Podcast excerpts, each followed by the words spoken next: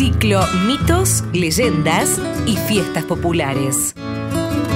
Navidad de los Cerros en Chilecito. Un acto pleno de historia y encuentros. Adentro, un mito de leña verde, oleo se me hace el aire, camino de Chilecito me voy. La historia de los pueblos queda grabada en la tierra, en las paredes de los edificios, en las rocas de las montañas.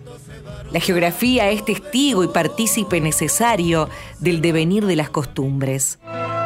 La Navidad de los Cerros, que se celebrará los días 6 y 7 de enero, es un festejo que tiene como atractivo principal la participación de 500 habitantes de Chilecito, de los cuales más de 200 son niños y jóvenes que asumen el rol de pastorcitos. Mario Andrada es hoy secretario de Turismo y Cultura de la Municipalidad de Chilecito.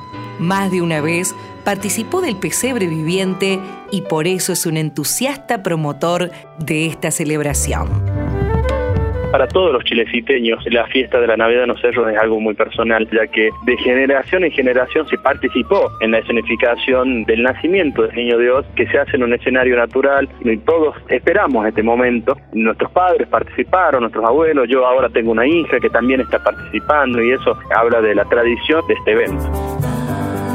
Chilecito, la segunda ciudad en importancia de la provincia de La Rioja, reconoce una historia que recuerda los desarrollos mineros desde el siglo XVIII.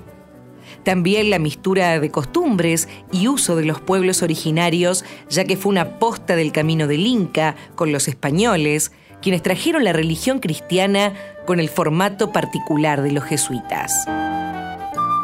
Andrada recupera esa historia que hace de la religión un enclave cultural importante y fundamenta el compromiso de Chilecito por la celebración de la Navidad de los Cerros, que ya reconoce 50 años de historia. El norte argentino tiene una carga religiosa muy importante, toda la afluencia de los jesuitas. Y bueno, Chilecito tiene 13 localidades que engloban la ciudad. Cada una de ellas tiene su fiesta patronal, reza su novena al santo patrono. Y la Navidad es uno de los íconos más importantes en la religión católica, donde las familias tradicionales iban a la ladera de la montaña que está rodeando nuestra ciudad y representaban el nacimiento del niño Dios, por eso la Navidad en los cerros. La ciudad de Chilecito está enclavada entre los cerros, que fueron las minas más importantes de la región. Allí sobrevive el cable carril de más de 34 kilómetros y es la muestra de una tecnología de avanzada en otras épocas. Esta región, a su vez, alimenta el mito de la 40, ya que está en el kilómetro 3800 de la mítica Ruta Nacional.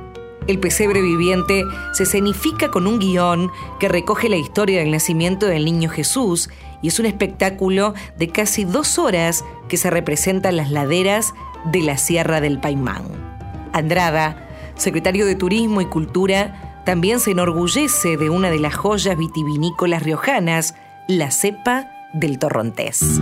La cepa original del torrontés riojano nació en Chilecito. Tuvo allá en el año 1990 el premio máximo en Francia a la cepa original argentina. Así que nuestra carta de presentación, cuando hablamos de nuestra gastronomía, los derivados de ese torrontés se convierten en alfajor de vino y en otros derivados que hacen a esta parte turística también. Mientras la luna riojana se muere de ganas de participar. Chilecito que alguna vez se llamó Santa Rita, comienza el año convocando a creyentes y paganos a conocer secretos milenarios de comidas y delicados licores, músicas y rezos que recuperan el encuentro cultural producido hace más de 200 años.